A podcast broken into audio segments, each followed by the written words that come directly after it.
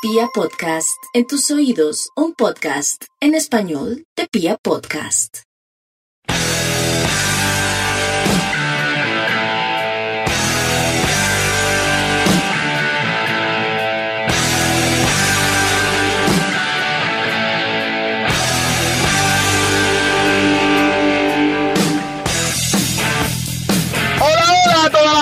República Cardenal. Nosotros somos la Guardia Albirroja Sur, la única banda de la ciudad, y esto es Radio Tribuna Roja, el podcast oficial de toda la hinchada independiente de Santa Fe. Uy, hoy tenemos un programa lleno de información con un gran invitado como es Diego Edison Carachas, con lo que nos dejó la prácticamente clasificación de Independiente Santa Fe con la contundente victoria de la noche tenemos lo que va a ser el sorteo de la Libertadores. No, tenemos un mundo de cosas, entonces vamos de una. Piojo, hermano, ¿cómo vamos? Yo Lancero, un saludo hermano para usted, para todos los que nos acompañan hoy, eh, a los que nos oirán en todas las plataformas de reproducción de podcast. Y hermano, una precisión, si no estoy mal, el invitado ya no se llama Diego Deison, se cambió el nombre y se puso Diego Carachas, notaría y Ah, todo. sí. Él se lo sumó, pero el Diego Edison no se lo puede quitar, sino el papá lo cascaba, obviamente. Entonces, pa- pasemos a saludarlo y aclaramos eso. ¿Es así o no, Carachas? Bueno, un cordial saludo a todo el grupo de trabajo, a Camilo, a David, a Piojo, a Lancita. Eh, bueno, en realidad ustedes saben que ese es, ese es mi nombre identitario y yo oficialmente me lo coloqué como un tercer nombre. El Diego Edison, que viene de Diego Edison Umaña, mi papá me colocó ese nombre, sigue ahí y ahora tengo es tres nombres, pero como todo el mundo me conoce, Diego Carachas. Bienvenido, Carachas, hermano. Ya pasamos a ampliar el, el tema de la asamblea, que es la que usted nos va a contar. Y señor Mufasa, ¿está por ahí? Sí, claro, sí, señor, acá estoy. ¿Cómo me le va? ¿Vio el partido anoche, amigo? Claro, sí, sí, sí, contento. Como usted dice, ya es casi un hecho que estamos clasificados, ¿no? Es- falta un... Es decir, tendría que pasar muchísimas cosas. Pero hay alguna posibilidad de que quedáramos afuera con 30 puntos. Pero Entonces, igual, digamos que todavía nos falta algo. Sí, ¿no? Y a la gallina hay que ganarle y, y seguro ya, ya estamos más que clasificados. Ah, no, obviamente si le ganamos a Millos estamos completamente clasificados, pero ese partido, no, eso no es lo que importa en ese partido. Pero primero que todo, Piojo, cuéntame cómo le pareció la victoria de Independiente Santa Fe ayer. Pues Lanza, me parecieron unos primeros 20 minutos muy, muy flojitos del equipo. Me parece que los rivales tienen leído al equipo. Cuando salen a presionarlo, va a hacerle una presión alta. El equipo no encuentra ese primer pase y desde que no dejen operar a Pico o a Giraldo, el equipo queda desconectado, queda alargado. Y eso nos lo demostró Pereira y nos lo demostró Alianza Petrolera. Me preocupa es que el señor Gamero vea lo mismo que nosotros y salga a hacernos una presión eh, alta. Eh, me parece terrible el nivel del señor Palacios. Se las tira de Beckenbauer y no entrega una pelota bien el señor. Y eso nos cuesta goles. Eh, yo pienso que eso hay que corregirlo porque pues fue Alianza Petrolera, pero eso en Copa Libertadores ningún equipo no lo perdona y en las fases finales del torneo tampoco nos lo van a perdonar. Entonces, anoche fue porque nos perdonaron esos primeros 20 minutos. Ya de allí en adelante, cuando el equipo, cuando esa presión cesó un poco y el equipo pudo salir de, su mitad de, de su cancha, pudo salir de su campo, pues hombre, aparece John Velázquez que eh, lo hizo bien en el primer tiempo, fue el mejor jugador del equipo y vino el gol y pues de allí en adelante ya eh, la presión pues del, del rival desapareció casi que por completo, bajaron los brazos, se desanimaron y pues ya Santa Fe, si a Santa Fe lo dejan jugar y, y lo repito, le dejan ejercer ese primer pase en la mitad de la cancha proveniente de Pico, de Giraldo, es un equipo muy muy complicado y pues ahí se vinieron los tres goles de la locomotora roja, hermano, eso es como mi análisis, no sé. Carachas, ¿usted cómo lo vio? Muy, muy parecido como lo pone Diego. Yo creo que todos nos íbamos preocupando en esos primeros 20, 25 minutos. Ellos nos llegaron con tres posibilidades muy claras de gol, realmente muy claras, que dejaron quieto a Leandro. Leandro quedó quieto en esas oportunidades. Pero mire lo bonito, se hizo ese circuito por el lado izquierdo, sube John, va ganando la confianza, ve al, a Kevin y Kevin la hizo. y la oportunidad que tuvo. Miren, yo les puedo decir que la historia es antes del primer gol, después del segundo gol. Después del segundo gol, Santa Fe tuvo la confianza de tener el balón y con esa naturalidad de seguir el juego, de ir hasta la última línea, eh, se da el tiro de esquina, viene el segundo y ahora el tercero. Eso los liquidó a ellos y ya Santa Fe ya con esa experiencia dominó el partido y nos dejó satisfechos. Yo esos primeros 20-25 minutos son de revisar. Yo estoy seguro que el profe tendrá que hacer su trabajo porque no puede dejar que, que esa circunstancia que se vio con Envigado y que se vio en el anterior partido se nos llegue a repetir. Bueno, ya la confianza y esperemos que, que los que ahora se nos lesionaron, que hay que hablarlo de John y lo que viene ahorita de atrás, que el otro volante se nos, lesionado se nos pueda llegar a mejorar y bueno, venga, venga esos cruces, esos cruzados a ver qué, qué tenemos para poder llegar a nuestro sueño anhelado. Mufasa, ¿usted vio el mismo partido que, que los Diegos? Sí, sí, sí, yo creo que los primeros minutos a Santa Fe le están costando, como le dice Carachas, eh, en Barranquilla también nos, nos cobraron en los primeros minutos. Eh, Alianza llegó tres, cuatro veces y en serio nos perdonó los primeros minutos, como lo digo. Y ya después, bueno, encontramos, gracias a John Velázquez, que jugó muy bien, pone el, el primer gol, eh, pone el segundo también. Y pues, bueno, es un partido que era contra Alianza, había que ganarlo, pero lo que dice Piojo, hay que revisar eh, cómo vamos a, enfrentar la Libertadores si seguimos jugando, digamos, regalando esos primeros minutos, por decirlo así. Entonces, pues no sé, les abro la pregunta a ustedes es cómo jugarían el clásico, o sea, con qué nómina enfrentarían el clásico. Eh, le respondo, yo jugaría sin Sherman, pero me parece que Piojo fue muy fuerte con Palacios.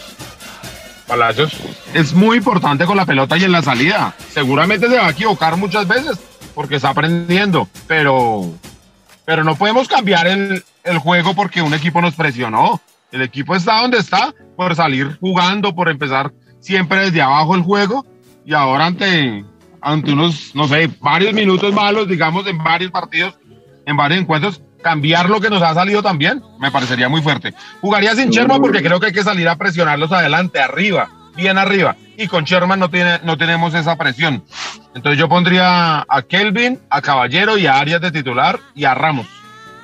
No sé, no, Piojo. No, Lancero, pero, el, pero la pareja de centrales de Santa Fe, de Independiente Santa Fe, no están para no están para aprender, mi hijo, y menos jugándose una clasificación. Ah, no, Piojo, no pero ustedes si no tenemos, no, no, tenemos a nadie más. O sea, recuerde, si, no, si no nos gusta Palacios, ¿a quién más ponemos?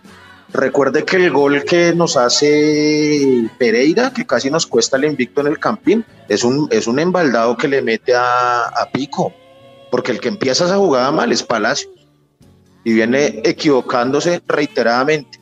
No, y estamos de acuerdo que no hay a quién poner más, hay que poner a Palacios y a Torijano. Lo que hay que hacer es que el profe le jale las orejas, le, le jale ese penacho de pelo que tiene y le diga que él no es Beckenbauer y que reviente la pelota cuando el equipo esté presionado, porque es que él intenta salir jugando teniendo al rival, nueve jugadores del rival en el, en el primer cuarto de, nuestra, de nuestro campo. Eso es lo que hay que hacer. Diego, no, para nada de acuerdo. Que, ¿Usted no cree la que filosofía del equipo ha sido salir jugando?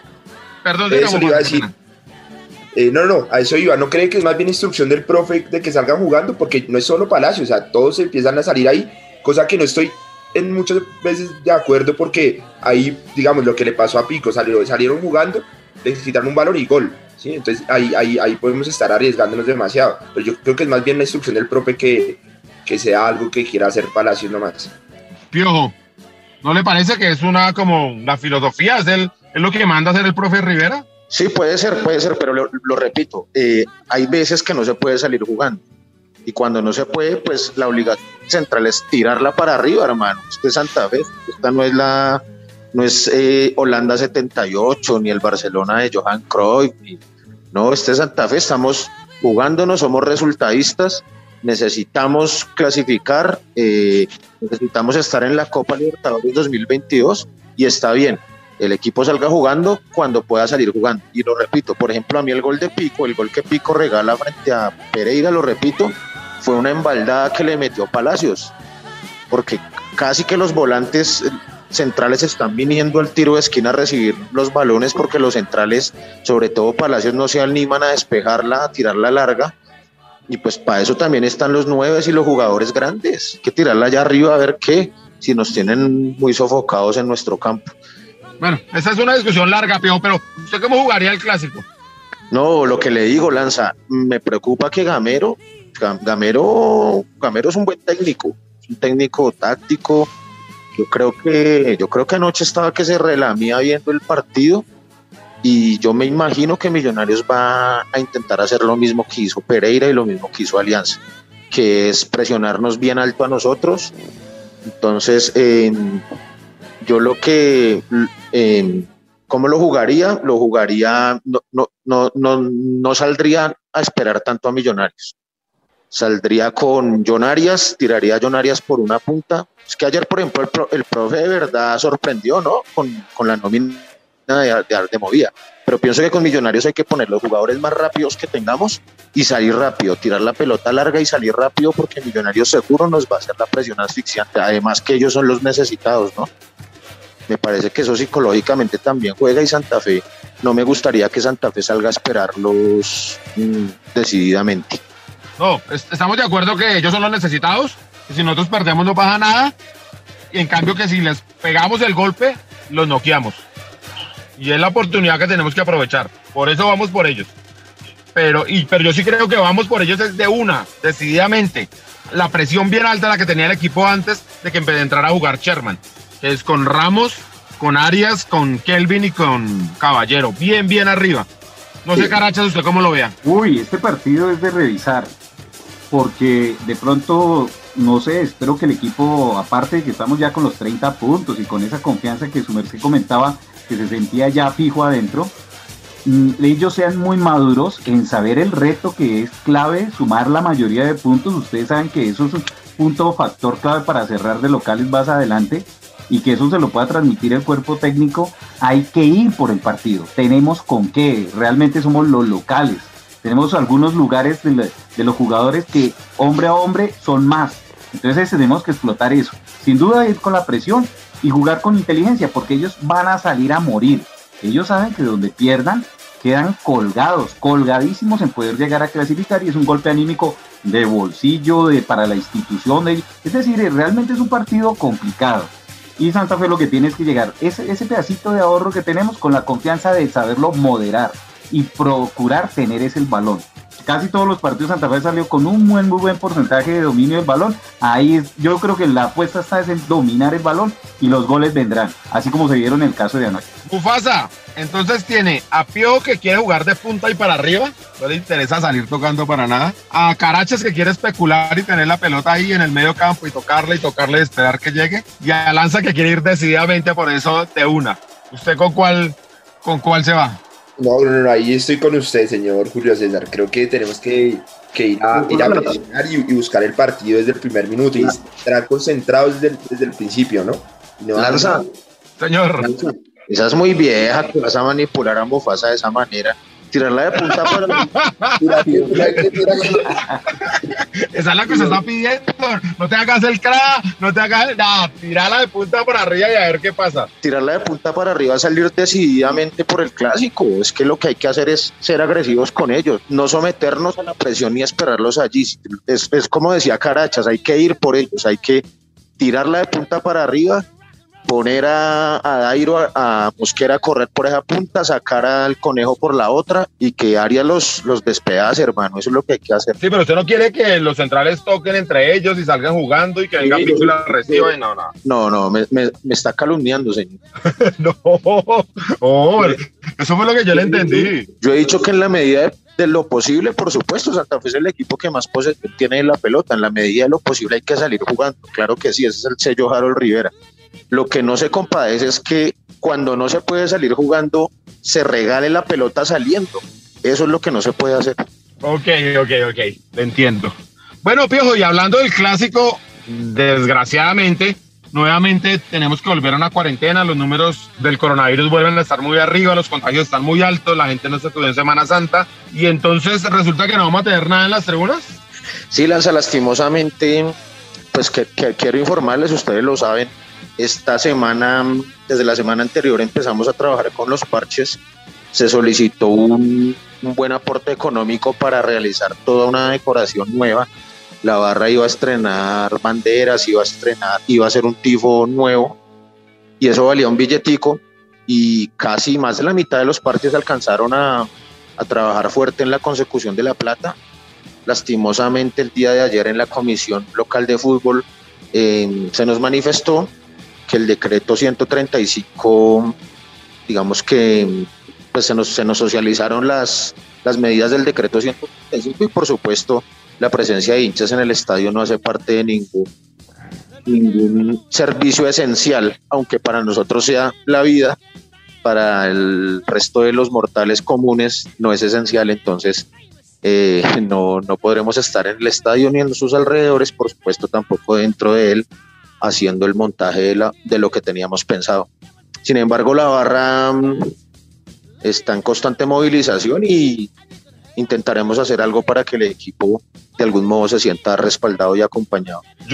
Quiero decir que encuentro completamente irresponsable que decían jugar en, en, en, medio de una cuarentena. Y más el partido más importante del fútbol profesional colombiano. No pueden pedirle a la gente que se quede en la casa. Además, ni siquiera se van a quedar en la casa, porque muchísimos no tenemos el canal premium ese. Y entonces nos toca ir a buscar dónde irlo a ver, porque no pretenderán que no veamos el clásico. Entonces sí me parece un poco irresponsable. No sé, Carachas, ¿usted cómo lo vea? Bueno, eso ahí tiene varias variables, como es por... A mí me duele, me duele. Tengo familiares que me llaman, a veces duro todo el partido y me, me entran mensajes, llamadas, un, un, link, un link para ver el partido, un link para ver el partido. Y, y esto no solamente es acá, es a nivel nacional. Eh, el fútbol nos lo quitaron y eso es algo triste, triste que no haya la posibilidad realmente, que el gobierno inclusive no haya visto esa posibilidad de distracción, por lo menos a, a todos nosotros los fans del fútbol, de esa posibilidad eh, el poderlo consultar. Ahora, en el contexto que estamos de tercera ola, y si se quería tener un mensaje, de pronto sí se podría haber valorado eh, tenerlo, eh, correrlo en algo, un par de días para que hubiera estado como con ese otro ambiente, eh, el mismo contexto de, del que usualmente estamos en el fútbol. Por lo menos en eso, en estar colocando las banderas, esa partecita que se ha vuelto también, eso tiene que quedar en la historia, cómo se están decorando las tribunas, cómo se está llevando ese calor al contexto del fútbol sin presencia de, de hinchas. Esto tiene que quedar en la historia para tenerlo presente. Entonces, eh, yo sigo diciendo, por ejemplo, uno de los temas próximos a llegar a tocar de parte de, la, de lo que hicieron la reunión ayer, que tuvieron todos los presidentes del fútbol, es invitar al gobierno, llegarle con muchos argumentos, por un lado como una llavecita de, de liquidez económico y por otro para todo el pueblo, como no hay derecho que no puedan estar viendo en esta época el fútbol y no hay dinero. Nuestra gente no tiene dinero para estarse afiliando. Ahora, la manera como lo privatizaron en cierta manera nos ha golpeado duro. Yo les digo una cosa, esto va a tener un efecto a tiempo eh, y es que nuestros chinos, nuestros peladitos se nos están volviendo hinchas de los equipos internacionales que ven gratis y el rentado colombiano, nada. Hasta en los noticieros eso es muy limitado lo que están presentando. Hay gente que no tiene ni idea cómo va el rentado. Hay gente tan desconectada que no saben que está vigente el campeonato. Entonces imagínense cómo está el contexto. Para mí eso es lo más grave. Tiene toda la razón, Carachas. Los pelados de ahora, yo he hablado con pelados de 5 o 6 años, 7 años y saben quién es el 3 del Bayern Múnich, pero no tienen ni idea quién es el segundo central de Santa Fe. Señor Mufasa, me imagino que el equipo de comunicaciones hará algo virtual, por lo menos, ¿no? Alguna forma de acompañar y que los jugadores entiendan lo importante que es este partido para toda la República Cardenal equipo del que su merced hace parte. Claro, sí, se, se mirará a ver qué, qué podemos, qué podemos eh, sacar. Se sabe que, que con, con, esa cuarentena hemos intentado hacer sentir bien a los jugadores. Y si estamos mirando qué podemos sacar, me parece muy buena la reflexión que hace Carachas de que los muchachos, los, los más se están volviendo hinchas de otros equipos porque nos quitaron el fútbol. Y creo que ya el hincha no les, no, o sea, no, no les es importante ¿sí? Lo digo por, por, por lo que estamos viviendo, deciden jugar el clásico, eh, si, al, si el hincha puede verlo, pues no les importa y vaya a pagar la suscripción los que la pagaron, eh, ya les entró ese dinero, entonces hay que revaluar, hay que revaluar, es un llamado a los clubes y eh, a, a, la mayor, al gobierno y, y, pues nada, o sea, sin, sin, sin, que tengan en cuenta al hincha es muy difícil que, que haya un buen fútbol, ¿no? Entonces, pues yo creería o que, que, era que hubiesen corrido, corrido un poco el clásico si es que es tan importante entrar en cuarentena. Parece que sí, ya estamos en tercer pico y pueda que, que sí, que sí, que sí sea importante que ese cuartelamiento a la gente, pero, pero bueno, el fútbol que hay que correr un poco y que, que nosotros podamos ser protagonistas y más de un partido como un clásico. No, pero es que además el mensaje que se le manda al resto de la economía, es decir, el señor que tiene la ferretería, el señor de la peluquería, la señora de la papelería, tienen que cerrar sus negocios. Pero los grandes dirigentes del fútbol sí que la pelota sigue robando y ellos siguen facturando. Sí me parece un poco, no, yo insisto, irresponsable con, con toda la sociedad. Porque vuelvo a repetir, la gente lo que va a hacer es reunirse en las casas a ver el clásico. Y eso, esas reuniones en lugares cerrados son las que nos están trayendo problemas. Pero bueno, carachas, a lo que vinimos vamos, no, pero primero le parece bien si nos pone una, una cancioncita como para cambiar de tercio y hablar de lo que fue la Asamblea Independiente de Santa Fe y nos explique un poco de dudas que tenemos. Ah, ¿puedo pedir una canción? Sí, claro, no puede, tiene que hacerlo. Ah, es una obligación del invitado acá. Algo que me gusta por ahí, no sé, a los que les gusta un poquitico el rock argentino, algo por ahí de, del Indio Solar y lo que quieran colocar del hombre. Bueno, listo, entonces Camilo, por favor.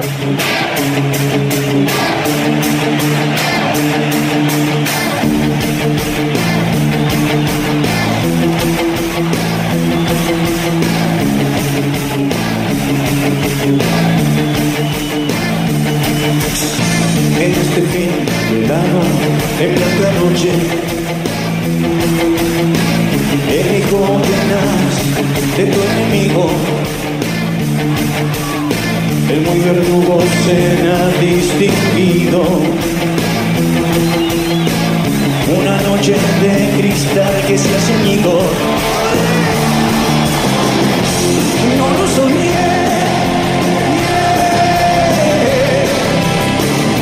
Se me soy brindo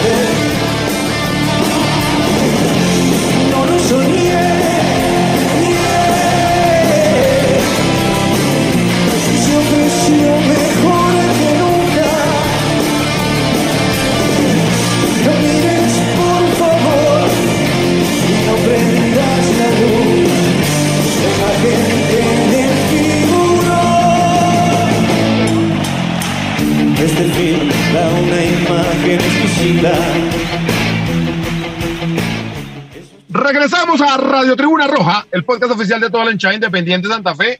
Y bueno, Diego, hablo de Diego Carachas. Cuénteme qué fue lo que pasó, cómo fue que llegó el señor Perdomo, a quién le compró la acción o cómo fue la cosa que no entendimos nosotros.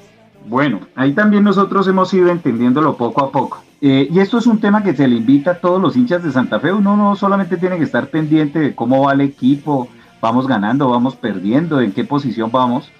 Y es una invitación a todos ustedes, a los que están escuchando todos estos podcasts, que es obligatorio. Nosotros, un buen hincha tiene que saber cómo se está manejando su equipo administrativamente, cómo se financia, cuáles son sus patrocinadores, a quién le debe, quiénes son sus dueños.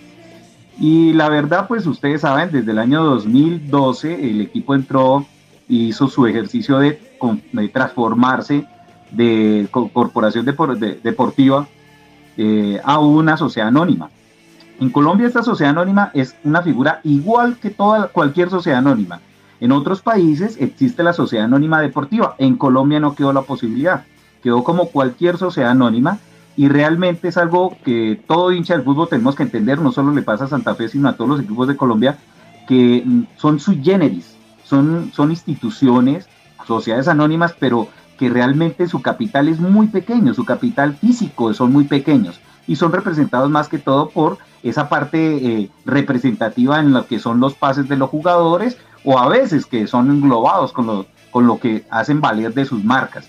Bueno, y en esa conclusión el equipo cuando empezó, yo explico esto rapidito, no demoro un momentico, en el 2012 se capitalizó el equipo con eh, 2 mil millones de un cupo abierto de 10 mil millones, es decir, un cupo de 10 mil millones, pero solamente se pagaron 2 mil. Ahí fue donde entramos más o menos unos 120 socios en ese momento, veníamos 56, pues eran los que hacíamos parte como con derechos, en cierta manera, no eran acciones cuando era corporación deportiva, y aceptamos y empujamos el, la figura de volvernos sociedad anónima. En ese momento, eh, el equipo tenía un capital base como de 850 millones, en realidad el equipo en base quedó costando, o sea, su representación contable, 2.800 millones.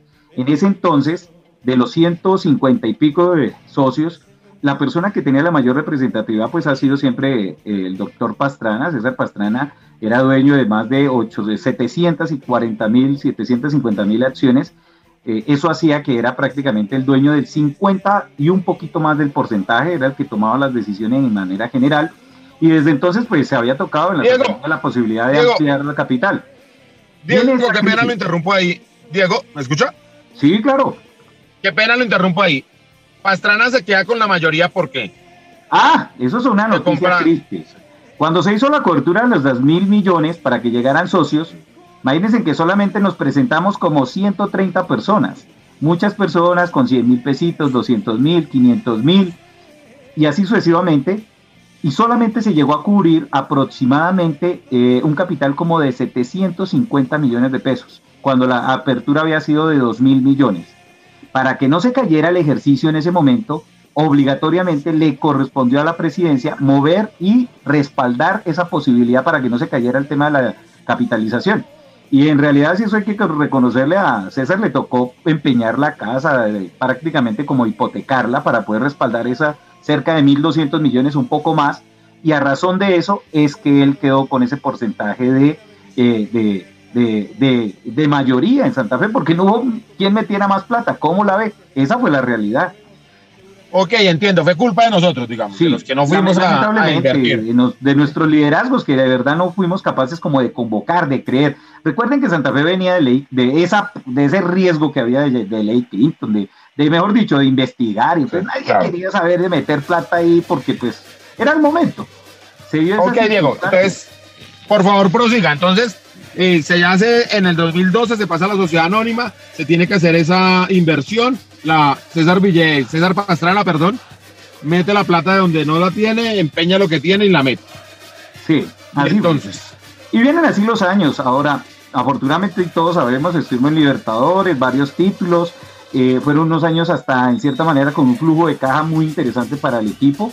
Yo como socio durante cuatro años recibí utilidades, cosa rara en toda Colombia. Yo le preguntaba a los demás eh, hinchas de otros eh, accionistas, nunca han recibido utilidades de un equipo de fútbol. Aquí sí hubieron utilidades.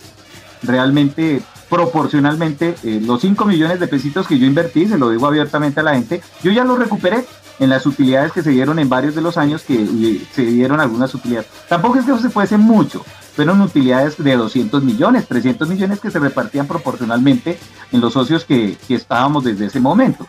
Pero entonces, si yo recuperé mi inversión, pues eh, yo apenas es lógico que Pastrana también recuperó su, pas- su También, inversión en el momento que de lo que él invirtió. Entonces, después de que se dio esto, no han vuelto a haber utilidades y hemos entrado en dos últimos, tres últimos años, una, eh, un flujo de caja débil, con deudas, y algo que nosotros como socios minoritarios no supimos revisar en los mismos estados financieros. Y es que eh, eh, lo- la parte débito, es decir, el debe de la, de la institución se fue creciendo, se fue creciendo, hasta llegar a más de 10 mil millones hasta hace un tiempo, pero resulta que esto a raíz de la misma pandemia y estos últimos dos, tres años se creció muchísimo más y, y- y en el último informe, pues imagínense, estamos eh, llevando esto inclusive a varios millones de dólares en deuda, en deuda. No es el único equipo en Colombia que esté así. Entonces, en la asamblea de socios que hubo el año pasado, como en septiembre, que fue, que fue extraordinaria por todo esto de la pandemia y que terminó siendo virtual, eh, se, nos, se nos pidió a toda la asamblea, inclusive los mayoritarios, una de las consultas era si esta junta directiva podía hacer gestiones para buscar recursos y sostener al equipo, dado que ya habíamos entrado en ley de, re- de estructuración económica, la 1116, y, y esto es algo delicado también, porque si uno entra en esa ley no pueden cumplir con sueldos, no pueden cumplir con, pro- con compromisos, con deudas, tienen que cumplir con eso, si no, eh, cualquier parte puede venir ese proceso de liquidación, con esos mínimos. Entonces, claro, eh, al hombre, eh, Santa Fe, pues, la situación que está, ningún banco le presta plata, ningún banco. Tiene algún problema inclusive ahí de plazos que se está manejando con el BVH, que es la deuda más grande, creo que son casi 4 mil millones de pesos, por las inversiones que se le han hecho a la sede allá, del- a la sede de entrenamiento, a la sede de Tenjo. Y bueno, ¿qué optó él? A un familiar, sacarle plata, sacarle plata prestada, proyectándola a ser devuelta, o llegó esta otra figura que la manejaron desde el año pasado. Yo me le acerqué a los mayoristas y les pregunté, bueno, ¿y por qué tomaron la decisión? Porque los más afectados son los accionistas mayoritarios, eh, siendo ellos los dueños del 90% de Santa Fe, escuchen esto, 90%, 91, 92, pasaron a ser ahora esos mayoritarios, en total esas nueve personas prácticamente, dueños del, del 46%, donde el mayoritario que era Pastrana con un 40, con un 51%, pasa ahora a ser propietario como de un 25 y un poquito más de por ciento. Diego, entonces usted se le acerca a los socios mayoritarios y ellos qué le dicen. Bueno, sí, fue. Yo no, yo, yo no quise hacer consultas que hacían todos los minoritarios y pregunten y hagan propuestas. Yo la verdad quería ir a la fuente de la información y por eso al finalizar la asamblea me le acerqué a los mayoritarios. Me llamó la atención que en la votación para dar la apertura de este capital, eh, ellos no dijeron nada, nadie hizo una pregunta, nada, simplemente aprobaron. El 96% de la votación fue una aprobación. Y así los minoritarios no hubiéramos estado de acuerdo, pues no pasaba nada, porque ellos son los que tienen esa decisión. ¿Y a qué se debió? Entonces me dijeron, es que desde el año pasado, a falta de flujo económico, pues el presidente se les acercó a los socios mayoritarios pidiéndoles plata para invertir y no dejar caerle eh, la, la institución. Y difícilmente ninguno, pues las dimensiones son altas, nóminas de de 800 millones para arriba mensuales, pues es mucho dinero que cualquiera no saque en cualquier momento. Y no, no, no. Entonces la otra figura era capitalizar. La posibilidad es capitalizar internamente con los mismos eh, propietarios o hacerlo de manera externa, abierta o, de una manera cerrada. Entonces, ninguno de ellos estuvo de acuerdo que se mandara una, una apertura abierta, que lo que tengo entendido era que se quería hacer una apertura de capitalización de 8 mil millones abierta y eso corre un riesgo de que eh, mm, puede llegar cualquier pulpo a comprar la gran mayoría y cumpliendo todos los requisitos, eh, ellos no quieren soltar en cierta manera, a menos de que eh, se vea representativo para ellos esa, esa, mayoría, porque se reduciría mucho su presencia en porcentaje de acciones. Entonces, no, no, no, que eso lo limitaron y le pidieron a don Eduardo que no, que no. Lo mínimo, mínimo que fuera necesario para darle el flujo y el cumplimiento a lo que ya estaba compromiso eh, la institución. Entonces lo que yo tengo entendido es que llegaron a un acuerdo de llegar hasta el 49%, es decir, que aún así entre mayoritarios y minoritarios está la mayoría, muy limitada, en un 51% de lo que es la representatividad de las acciones de Santa Fe. Y pasó a un capital de esos 3.020 millones, era la deuda que se le asumió a, la persona que prestó el dinero para darle el flujo de caja al, equipo y su funcionamiento, y ellos estuvieron de acuerdo en hacer ese como una capitalización de las acciones que ya estaban eh, permitidas. Es decir, que de los 8, 10 mil millones ya se utilizaron 5 mil. 2 mil que fueron la capitalización que hicimos en el 2012 y ahora estos 3 mil 20 millones que llegan con el socio Diego Perdomo, que es el propietario de esta empresa Perlul, eh, pues, y, y, ellos ya entran ahorita a ser parte prácticamente el dueño del 49%. La verdad es un contexto de fútbol en Colombia donde se necesita capitalizar. Yo que he querido estar ahí cerca de esto, necesitas plata, plata. Yo he tenido oportunidades con los compañeros. Pero Diego, permítame ahí, preguntarle, ¿no se puede capitalizar y poniendo un límite de, porcentaje, es decir, que una persona pueda tener más del 5 o 10%? La norma es muy abierta. Cuando se hizo la capitalización, que son bajo las mismas normas del año 2012, a medida que llegaban los proponentes se iba llenando un acta y el acta decía quién lo hacía, con cuánto dinero, y eso es en orden, eso es como una filita, el que va llegando primero.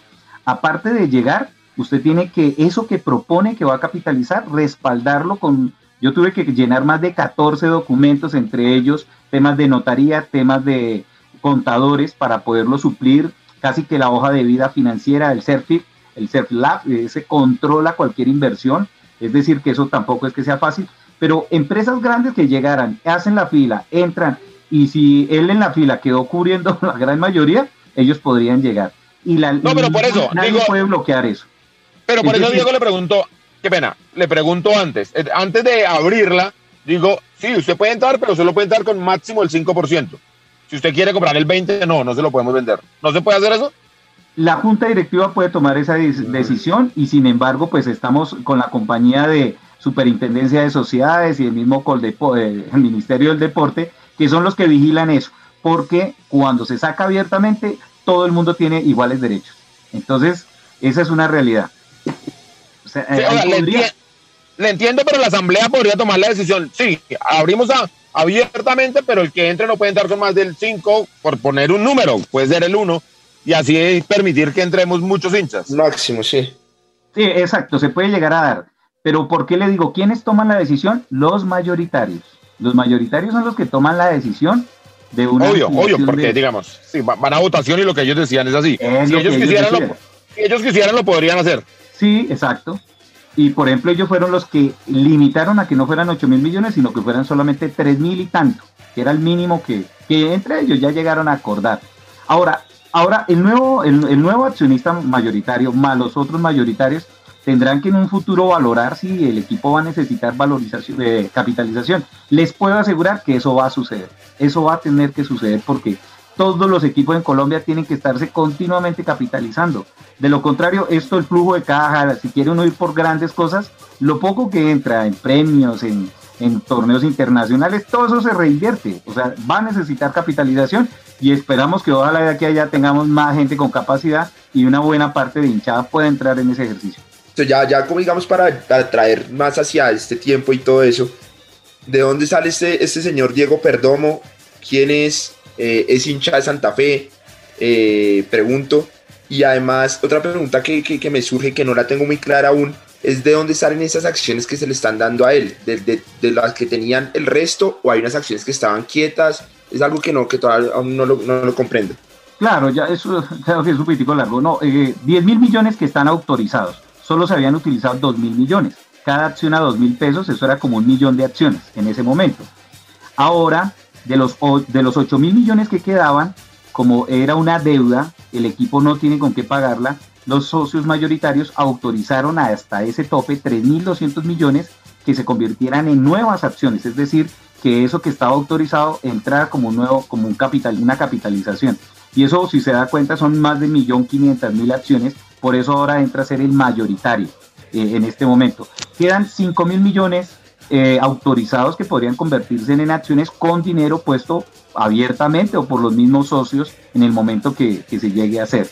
Entonces eso se tendrá que llegar a definir más adelante. Y del señor, pues lo que habíamos ahí, que han dicho ya en las diferentes entrevistas, es alguien que se ha acercado al fútbol desde hace varios años. En la asamblea le preguntaron si era santafereño o no, y él lo dijo delante de todos que era santafereño que él inclusive pues en sus negocios que hace una inversión en el Huila fue la manera que él llegó patrocinando a, a, los equipos del Huila y entre esos al de las mujeres y que se fue metiendo en ese mundo y por eso llegó inclusive con la propuesta a Santa Fe para invertir en Santa Fe en el caso del equipo de las mujeres eh, y en otras posibilidades. Ellos son de una empresa de, de obra civil y que pues bueno, dinero y que por ser fila que vigila todo eso, eh, garantizó que los dineros fueran limpios y pues bueno, de esa fue la manera que eh, han llegado y pues ha sido como una, una vaina muy cerrada entre los mayoritarios, entre la dirigencia que hay ahorita y es algo interesante de conocer, pero realmente eh, no tenemos un respaldo económico grande, o sea, esto es algo de salvación que se ha dado en el momento, no somos el brazo económico de los Char con Junior, de, la, de los Ardila Lule con Nacional, eh, o de la inversión extranjera que recibió Once Caldas ahorita. No, no somos eso. Eh, lo que la esperanza es que toda esta camada de nuevos hinchas, muchos se vuelvan empresarios y más adelante podamos llegar a darle una mano realmente de quienes más amamos al equipo y de una manera democrática en lo posible. Ojalá suceda con el tiempo. Hmm, con esa forma de trabajar de los muchachos como Mufasa, difícil, carachos. déjeme preguntarle, déjeme preguntarle una muy suspicaz pregunta, muy pudieron haberlo amañado desde antes, es decir, que desde que Perdón me empezó a prestar plata, sabía que eso iba a pasar. Yo también pensé en eso, por eso es que le hago la pregunta a los mayoritarios. Y ellos tenían la decisión, ellos eran los que tomaban la decisión de votar sí o no. Pero ellos yo los veo como entre la pared, porque también pierden. Si el equipo no tiene flujo de caja, incumple, puede, se le cae la 11-16 y el equipo podría llegar a desaparecer como el Cúcuta, es decir, ahí se quedarían sin nada. Entonces era el riesgo como cualquier propietario de una empresa. Si Pero Diego, le, le, le, preguntaba eso porque cuando me acuerdo que habíamos hecho un programa antes, cuando Santa Fe decidió entrar a la 11-16, diciendo no es necesario, la deuda no es tan grande para entrar a, a esa ley. Entonces, ¿pudo haber sido todo planeado desde ese momento o es demasiado ya suspicaz Lance está tejiendo muy, está hilando muy, muy delgadito? Puede haber, puede haber eso, pero también fue la circunstancia. El hecho de que pues hay que ser realista, en el cierre del doctor Pastrana y en el momento que estuvo Carreño, el, el, la crecida de, de, deuda de la institución fue muy grande y la falta de haber ido a torneos internacionales, que es cuando llega buen billetico, buen flujo de caja para sostenerlo, faltó. Entonces la deuda se creció mucho más y sin duda sí era necesario lo de toda la asamblea estuvo de acuerdo en la necesidad de pasar a, reestructuración económica. No somos el único equipo en reestructuración equipo, son más de nueve equipos o diez que están en esas. Y ahora con lo de la pandemia, pues la situación es compleja. O sea, yo ruego que nos vaya muy bien en Libertadores, que es un tema que espero que te, toque hoy, porque si llegamos a pasar a la segunda ronda, vamos estabilizándonos para el otro año y quienes se puedan estabilizar más pueden coger más impulso en los siguientes años, porque todos los equipos en Colombia están en una crisis económica. Diego, pero digamos, no, claro que sí. Sigamos, Fasa, qué pena. Hace unos, hace unos meses, digamos, cuando estaba eh, esto de que íbamos a entrar a la ley y eso, se rumoraba que iba a haber una inversión, que, que, iban a, que iba a llegar alguien que iba a invertir y pues dijeron que no, que eso en redes, bueno, lo que uno alcanza a conocer, y vea que, que no, no, estaban tan despasados ese, ese rumor, ¿no? Porque mire que de un momento a otro llegó este señor Diego Perdomo, y la pregunta va a esto, ¿usted cómo ve, con, o sea, con qué ojos ve eh, el, el, el, que este señor haya llegado? como cree que nos puede ir mejor o, o con qué plan puede llegar a, a, a? Eh, eso es algo que yo también y los minoritarios nos hacemos la pregunta. Sin embargo, pues como todo, esto ha sido algo circunstancial. Eh, sí se había escuchado una posibilidad de, de, llegar a unos nuevos propietarios. en realidad lo que yo interpreto era que el doctor Pastrana desde su momento, él estaba buscando cliente al equipo porque él era la persona que hábilmente, financieramente se había convertido el mayoritario de Santa Fe, pero no tenía el brazo musculoso de atrás para poderlo soportar. Entonces, él sí estuvo buscando a quién podérselo ofrecer y, y que llegaran un gran inversionista. No se dieron las cosas. Eh, a raíz de eso también es que él, y pasar al poder de, la federación, no pudo seguir. Y se dan esta clase de circunstancias. Ahora, eh, son los que están. Yo creo que todos eh, mm, desearíamos que nos llegara los hackers árabes que meten millones y millones de dólares, pero pues no, como están las cosas, difícilmente se van a vincular en Colombia. Y, una realidad y es que en todo el contexto mundial económico hacia el patrocinio del fútbol hace falta, en Colombia le faltan muchos patrocinios eh, para el torneo femenino, el profesional, este tema ahora con la televisión. Y, yo veo que los mayoritarios optaron por tomar esta decisión porque era la alternativa que tienen de momento. O sea, ellos son los dueños y pues yo quedé aterrado. La, la asamblea no estuvo presente, pero estaba en la videoconferencia yo creí que él iba a hacer alguna intervención o algo y no dijo nada, nada y votó a favor. De pronto es porque ellos entienden que es como una salida para que no sea, para, mejor dicho, peor sería eh, de pronto tener esas debilidades financieras. Entonces ellos fueron los que tomaron la decisión. Ahora, independiente de quién estén o no, yo creo que la apuesta es a que le vaya lo mejor posible al equipo. Considero que sigue siendo muy débil financieramente, o sea, ellos están salvando la patria ahorita. Ojalá la sostengan y realmente puedan llegar grandes inversores, grandes. No sé cuándo, algún día lleguen el que realmente pueda aprovechar esta, esta industria, como es la, la marca Santa Fe y de toda su historia, y hacer felices a quienes inviertan y por otro lado a nosotros que somos los hinchas. Yo lo veo como algo transitorio, algo transitorio y que ojalá vengan cosas más grandes. No, no veo otra alternativa, otro camino. Diego, ¿y el señor Perdomo puede vender cuando quiera y a quien quiera? o, usted, por ejemplo, o, usted, o usted, por ejemplo, también podría vender cuando quiera y al quien claro, quisiera. Eh, cualquier propietario de las acciones podría vender sus acciones, las que tenga las puede vender. Eh, a la tasa, pues prácticamente como la quiera reconocer o como el cliente se las quiera reconocer. De los poquitos socios que somos, que somos menos de 130, 140 los minoritarios, eh, no he escuchado a ninguno que quiera vender sus poquitas acciones, o sea, eso las cuidan como un tesoro, las cuidamos como un tesoro. la injerencia en Santa Fe es muy poquita, escasamente participamos en la asamblea una vez al año en la asamblea ordinaria. Tenemos en la junta directiva un representante, pero que es, es, eh, reemplazante, es decir, es el suplente, no tiene injerencia en la junta directiva. Pero pues como todo, esperamos que esto se pueda volver algo más robusto. Mire qué le pasa al equipo de al frente. El equipo de al frente hizo una democratización donde le llegaron 8 mil socios. Y ninguno puede llegar, y ahora son dueños de menos del 3% esos 8 mil socios. Es decir, el equipo no es casi nada de ellos. Esto es del gran inversionista del fondo Amber Internacional que les cortó el, chorro del billete y entonces uno aprende qué cosas no hay que hacer porque eso es soltar la institución a algo ajeno y eso puede llegar a golpear. Entonces hay que saber quiénes puedan llegar ahí si llegan a, a ser externos a invertir tema de dinero. Claro que ellos han invertido muchísimo comparado a lo que se maneja en Santa Fe. Pero ahí sí creo que difiero de usted en esperar un jeque que venga y nos salve no, eso no va a pasar. A Independiente Santa Fe solo lo puede salvar alguien y es el mismo, es el mismo hincha, es el mismo, pueblo cardenal. Estoy de acuerdo, Lancita, estoy de acuerdo. Miren lo que hace el Real Madrid. El Real Madrid tiene más de 80 empresarios detrás, grandes empresarios, no solo de, España, sino de toda Europa, que le vive metiendo plata al equipo. Lo que nosotros necesitamos es una colección de muchos grandes santafereños, grandes empresarios. El desarrollo profesional de cada uno de nuestros hinchas, su desarrollo industrial en su proyecto de vida, es lo que más les deseo que le vaya bien a todos para que realmente algún día podamos llegar muchos patrocinadores al equipo en lo femenino, en lo masculino, en las inferiores, en las otras líneas deportivas, porque todo esto es con plata.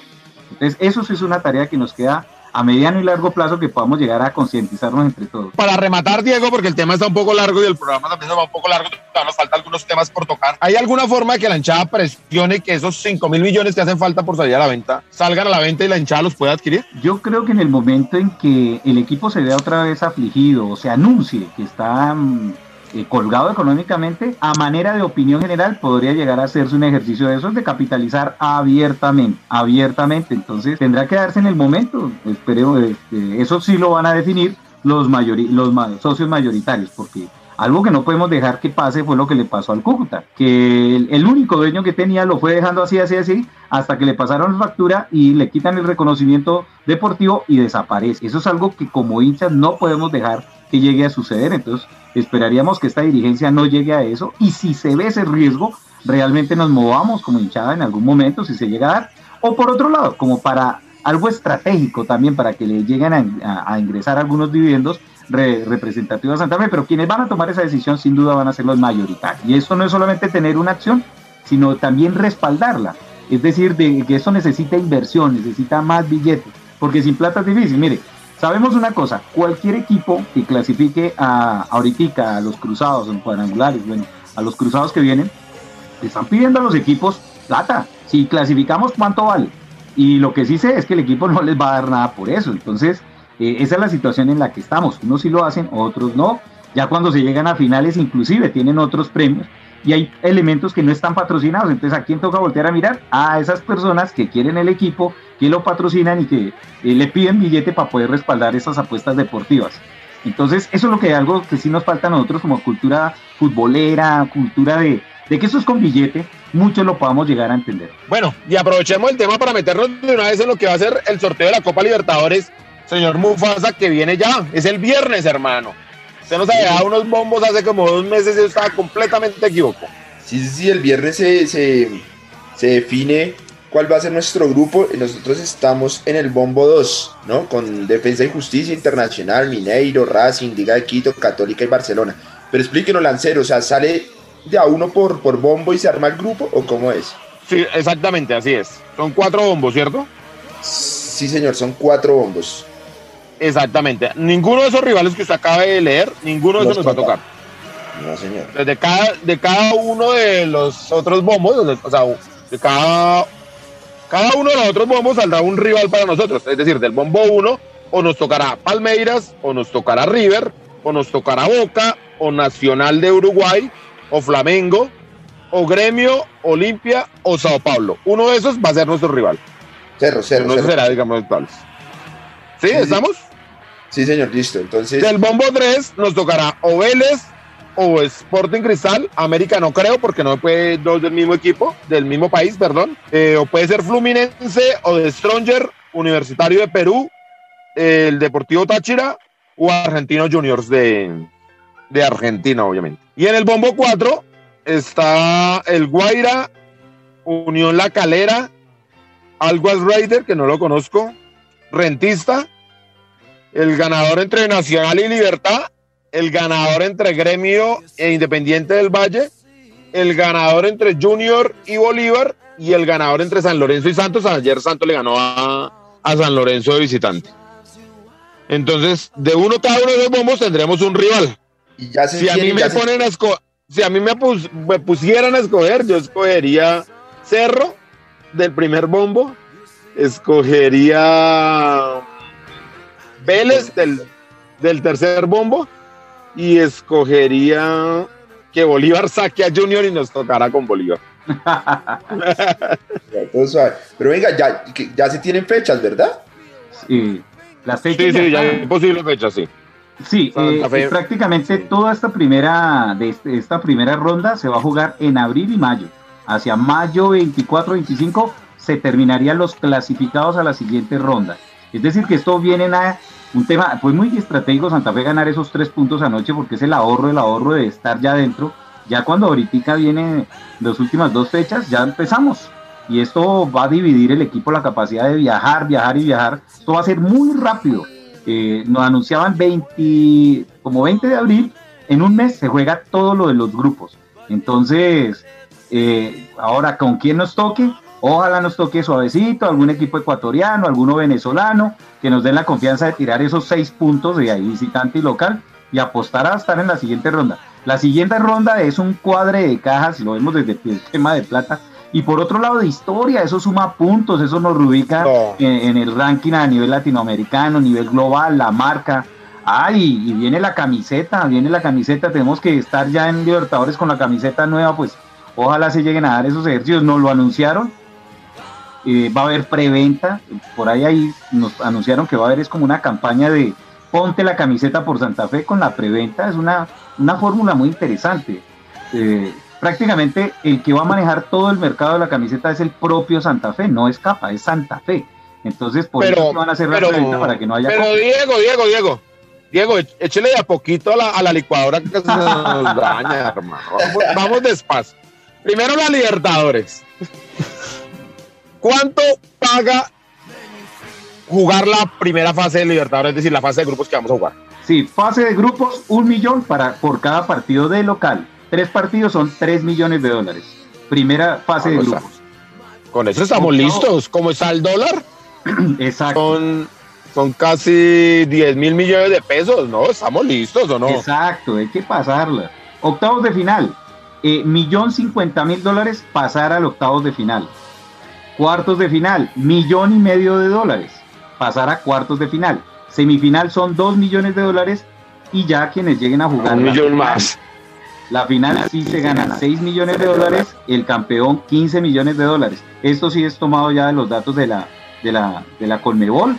Qué pena de haber dado unos datos que uno escucha en los mismos medios lo englobados, pero esos sí son los reales. Es decir, estamos hablando de dólares, que es platica.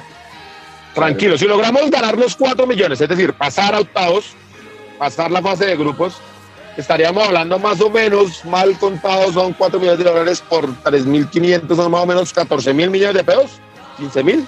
16 mil, bueno, con todo lo que se paga de impuestos y todo, pueden ser 14 mil millones. Eso cuadra. bueno, que vamos a suponer que queden 12 mil millones, que hay que pagarle unos premios a los jugadores, pero que pueden quedar 8 mil millones para arreglar la caja, ¿o no?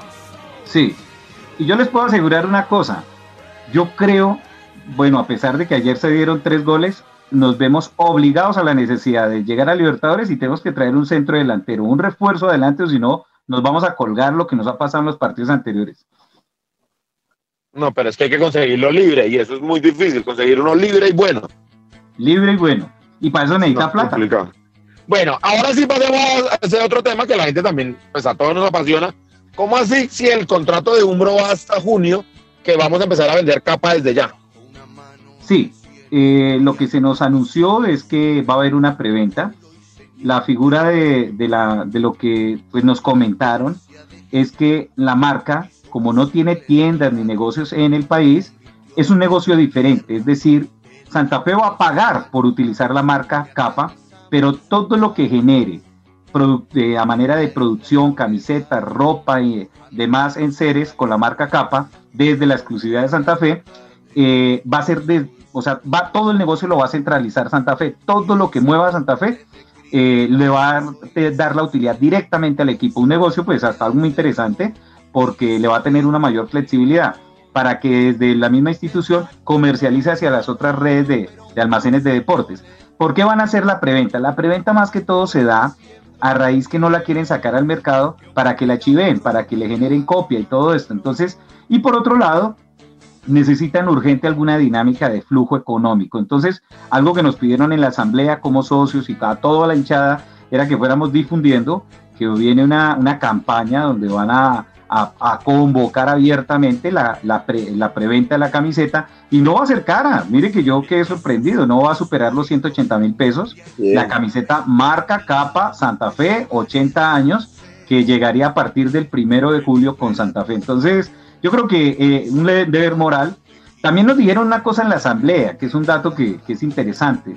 Hubieron unas propuestas en que ¿por qué no se sacó una boletería simbólica para la final o unos abonos simbólicos? No, pero, pero, pero Diego, Diego, Diego, aquí quedamos ya, despacito, pasemos de la camiseta. Yo tengo cositas ahí de la, de, la, de la camiseta. Pero, o sea, la camiseta la va, va a salir la preventa, pero realmente el cliente, digamos, el hincha, la va a tener hasta el primero de julio. Hasta No, el primero de julio y progresivamente, Ah. A medida que le haya apartado y todo. Sí, obvio, obvio. Pero digamos, no antes, del, antes del primero de julio nadie la va a tener. No, Ni Santa Fe va a jugar con ella antes. no, tampoco, exacto, sí. O sea, exactamente. El 30 de junio se acaba el contrato con Umbro y ahí sí podemos. Sí, exacto, pues esto es bajo cuerda lo que nos han dicho, así como en asamblea Sí. nos dijeron a No, no, no, entendemos y claramente que eso es una ayuda que el hincha tiene que entender que cuando compra una prenda oficial le está ayudando a la institución. Exacto, va por ese lado. Que cuando tema. está comprando una prenda pirata, no solo es que se está ahorrando una plata, sino que no le está ayudando a la institución. Cuando Así usted es. compra una, una prenda que no es legal, pues lo que está haciendo es que no le llega un solo peso a la institución. Entonces no está Así ayudando en nada. Así Eso es, lo tenemos señor. que entender, pero también tenemos que entender que Santa Fe, el negocio con Umbro era completamente distinto, ¿no? Diferente. Umbro nos pagaba a nosotros y ellos se encargaban de, de vender toda la ropa. Ahora Exacto. todo cambió, ahora nosotros vendemos y, y si vendemos, ganamos, si no vendemos, no ganamos. Exacto, y además el equipo lo ha hecho es por la misma situación financiera que haya actualmente. Y por eso no han querido, bueno, usted dice que no diga más, pero es que no quieren nada simbólico, no quieren esa clase de aportes de, bo- de boletería simbólica ni abonos Pero simbólicos. ¿por qué? Yo no, no- no entiendo por qué no. porque no quieren, como quien dice, generar ese ambiente cultural, como si le quedaran debiendo un favor a la gente, no, quieren esa, un intercambio tal cual como es la camiseta y que sí le genera un beneficio real a la institución y por otro lado el hincha se queda con algo tangencial. Eso fue lo que nos dijeron, dieron a entender la junta directiva. Entonces, pues bueno, fue la manera como ellos lo, lo asumieron y, y dieron el- Pues, pues, de esta parte, porque lo sé que la, que la Guardia les propuso una boleta conmemorativa para el clásico anterior y para este lo hubiéramos hecho también, pero en Santa Fe no quisieron, nosotros No queremos ayudar sí, ya es Eh, otra voz. Lo que y no sí nos parece porque nosotros estamos es para esto, para ayudar a la institución. A Cuando ayudar, la institución te- sí. no necesita, no, para eso estamos. Tienen una bueno. meta muy grande. Quieren que realmente se pueda llegar a tener una preventa de más de 10 mil camisetas. Entonces, bueno, ahí Diego. tenemos el reto. Diego, una pregunta. Pues, De la camiseta, Diego, ¿se sabe si también va a ser, o sea, un- una, una edición especial por los 80 años o, o ya con la de Umbro quedó como, como saldado eso? Tengo entendido que esta es realmente la de los 80 años. La de Umbro fue una, una camiseta que ellos habían tenido diseñada, pero más que todo conmemorativa al 75, y que en última le colocaron un escudito de 80 años, que fue algo circunstancial. Pero que esta sí es la camiseta oficial de los 80 años del equipo y que pues va con una apuesta de, de la autonomía más que todo del equipo y de poder llegar a tener un flujo económico. La verdad Santa Fe lo ve más es con una apuesta financiera porque están colgados. Ya tengo entendido que les llegó ya dinero del, de la Libertadores y ya todo se fue. O sea, están eh, al día a día, están al día a día y en estos días van a estar anunciando el tema de la camiseta. Bueno, eh, Bueno, Diego, Diego, no, ¿alguna otra pregunta, amigo? claro, claro, claro, vamos con eh, otro temita. eh, uno de nuestros líderes que ahorita está desde el cielo, estuvo cumpliendo años, eh, John Cristancho, alias el enano. Entonces, pues Diego, su, merced que, que también compartió mucho con él, ¿qué, qué recuerda de, de, de este gran, de esta gran persona? No, muchísimos recuerdos, mi socio de la tribuna, no sé, Lanza lo sabe, muchos lo saben que éramos parceritos para arriba y para abajo. Eh, él me acompañó en las primeras reuniones de Frente Kennedy, éramos cuasi vecinos porque yo vivía en Catalina y él vivía en Casablanca, nos veíamos mucho, él iba y echábamos politas en la casa, en mi cuarto, yo iba a la casa de él. Recuerdo un viaje que yo organicé a Manizales y me llegó una señora embarazada con un muchacho. Y, y llegó y me dijo, anótelo y yo le pago el viaje, pero se lo voy a recomendar encarga, encaradísimamente, encaradísimamente, en un viaje a Manizales. Y era don John Cristancho, el enano. Epa. Y ahí conocí a la señora Esperanza cuando estaba embarazada de la hija menor de Chile. Y, y bueno, y de ahí en adelante hicimos una amistad tan bárbara que ustedes no se imaginan, les voy a contar una incidencia. Y es que en la casa de él, cuando él ya lo había organizado con su esposa, ya tenía la niña, alcanzamos a hacer un pacto de sangre. Pues yo no sé si de pronto con algunas cervecitas, pero nos cortamos los dedos. Nos cortamos los dedos, hicimos un pacto con todo y sangre con el enanito. Socio, que le doy toda la bendición a la familia, a él, a su espíritu que siempre nos acompaña en el estadio, nunca lo olvidaremos, a toda la banda del enano, un saludo a todos ellos, y el espíritu de estar apoyando al equipo y, empujando, como hinchas, como patrocinadores, y son los ejemplos que él nos dejó, claro, con sus detallitos rebeldes, problemáticos, pero bueno, de eso también tenemos que aprender porque eh, si no se nos acorta el camino y yo creo que la vida hay que vivirla lo que más podamos y buscar la felicidad y sin hacerle daño a los demás. Es una invitación que se le hago a todos y es un aprendizaje que también tenemos del enano, aprenderle todo lo bueno, como algunas cositas que sí no deberíamos de hacer, también a manera de experiencia. A él y la familia, un abrazo fraterno en sus días de cumpleaños. Diego, qué excelente esa anécdota. Tenemos también dos, dos, dos anécdotas más de, de una la hermana de, de John del Enano y uno de los fundadores de, de la Ultrasurbosa. Entonces ahí Camilo, si porfa no nos puede pasar. Buenos días, eh, mi nombre es Natalie Cristancho, eh, soy la hermana de John Cristancho, el enano. Eh, un saludo para toda la Guardia Albirroja Sur. bueno, una anécdota bonita que yo diga que jamás podría olvidar del enano es cuando tenía 11 años, eso fue en el año 2000. Eh, celebraron Halloween en, la sur y en oriental. Ese día salimos con todo el parche de la ultra. Eh, prácticamente yo era como la mascota de ellos, todos me pintaron la cara.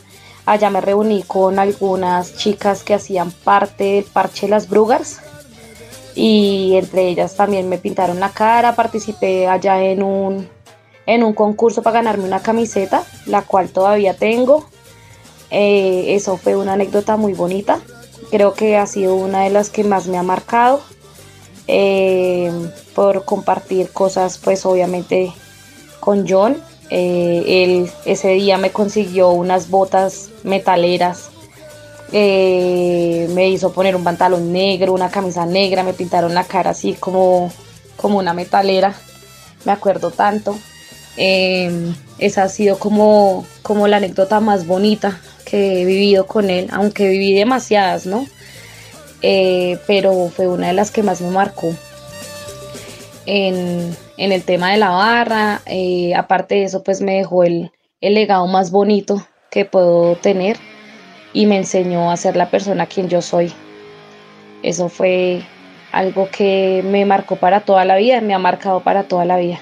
Eh, mi anécdota con John, dentro de muchas, eh, una vez que fuimos al centro de alto rendimiento a acompañar al equipo, como siempre, eh, llevamos un campañón, llevamos varias fechas invictos aquí en Bogotá.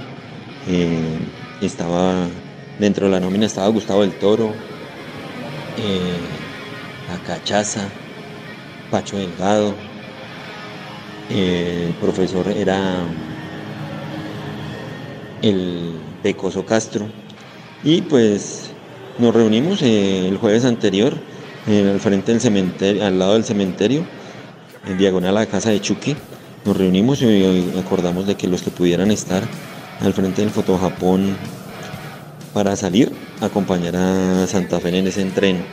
Fuimos al, al entrenamiento, sí, acordado ese día, eso fue un martes, si no estoy mal, si la mente no me falla, y con John nos fuimos 10-10 10 fulanos a acompañar a Santa Fe, entre los que estaba Chucky, Tata, el enano, Conejo, el Cuato, mm, el Calvo mm, y otro pelado, no me acuerdo en el momento. Fuimos, fuimos a, a, ese, a ese entrenamiento eh, llegamos al centro de alto rendimiento que queda en la calle 63 con carrera 50, al frente del Museo de los Niños, que ahora ya, ya no es el Museo de los Niños. Ingresamos por la carrera, estuvimos en ese, en ese entrenamiento como tres horas, ahí chupando sol, viendo cómo eran los, esto. Luego nos permitieron entrar a una zona donde estaban, donde ellos se cambiaban. Eh, Tata por allá se consiguió un buzo que desde ahí ese uso no se los va a quitar. El patrocinador de Santa Fe en ese momento, el, sponsor deportivo era Patrick. Eh, logramos unos corotos, como se dicen ahora. En ese momento pues eran unas prendas de vestir, eh, medias, pantaloneta, camiseta, el buzo del tata. Eh, y aparte de eso pues logramos que nos regalaran unos, unos, ¿qué? unos carteles que decían Patrick. Patrick. Y en, ese, en esos carteles, cuatro carteles, yo me acuerdo, eran como de 70 centímetros como por 4, 4 y medio. Y los unimos y con Juanito de FK eh, creamos un parche que se, cree, se llamaba, o un cartel, no era parche, sino un cartel, se llamaba Bosa Imperio Ultras. ¿sí? Y lo hicimos con, ese, con, esos, con esos carteles que nos dieron ese día. Me acuerdo tanto que esos carteles se los llevó para la casa eh, Carlos Julio Tata. Y con John nos quedamos después del entrenamiento. Ahí nos encontramos con el monje. Y recuerdo que nosotros salimos hacia, hacia la 68, hacia donde queda la estrada, el bosque popular y eso. Y fuimos a buscar a las locas, como siempre. Vamos a buscar a los millos. En ese tiempo, pues nosotros no decíamos las locas, sino le decíamos el gallinero, las gallinas pasamos por un parque, había un parchecito y lo sacamos corriendo. Y en ese momento me acuerdo tanto que nosotros gritamos, llegó la guardia, llegó la guardia. Y pues sí, eso los desparchamos, les pegamos a ver desparchar y eso luego terminamos todos reuniéndonos de nuevo en el Poxy de la 68, porque pues ese era el encuentro, o sea, ir, corretearlos y otra vez a la 68 y ahí esa vez nos dieron casi nueve, nueve y media de la noche para regresar a Osa o cada uno para, para sus casas caminamos del Poxy a la 68 como hasta la 26, por toda la 68, mirando a ver quién por ahí daba la, pata, como se dice actualmente. Entonces, pues John siempre será recordado porque siempre era frentero, nunca le comía nada, podía estar solo o acompañado, pero siempre era parado. Eh, en algunos momentos actuó en Gavillo, en algunos momentos le, también le tocó solo. Y pues eso, eso, eso, eso aprendí de John, aprendí de que uno se tiene que parar solo. Muchas veces se tiene que parar solo. Mufasa, Mufasa, Mufasa. Sé que tenemos la invitación a un torneo de microfútbol de Perdomo, pero el tiempo ya no me da. Qué pena, Gorus. Eh, muchachos, visitan la página de las redes sociales de Perdomo para que se enteren del torneo de microfútbol. Vamos a cerrar este programa. Hasta voy a cortarle al señor Perú su histórica tribuna cardenal y vamos a cerrar este programa tan importante con unas palabras de nuestro fundador, del hombre más importante en la historia en estos 80 años en Independiente Santa Fe, don Gonzalo Rueda Caro. Y recordarles también que este programa, como él nos dijo, lo hacen muchachos aparentemente ilusos, totalmente inexpertos y redomadamente insolventes. Esto fue Radio Tribuna Roja. Muchísimas gracias a don Gonzalo Rueda Caro en su centenario. Señor doctor José Chalela, sus gentiles palabras obligan a mi más profundo reconocimiento y entiendo que solo pudieron originarse en su proverbial y gallarda generosidad. Serán ellas razón de permanente gratitud. En nombre del Santa Fe, reciban usted y la entidad que con tanto acierto preside el más sincero agradecimiento. Y digo en nombre de Santa Fe, porque comprendo que este homenaje del fútbol profesional colombiano tiene el sentido de reconocer y premiar el esfuerzo de un grupo de dirigentes que en diferentes épocas y con fortuna diversa, pero con igual dedicación y pureza de intenciones, han seguido la línea trazada hace cinco lustros por los fundadores para crear un club deportivo ejemplar. Es curioso ver cómo al evocar en estos días la historia de la institución, se aprecia la unidad de miras y de propósitos que informaron a los primeros directivos con las miras y propósitos que persiguen quienes integran la actual corporación deportiva.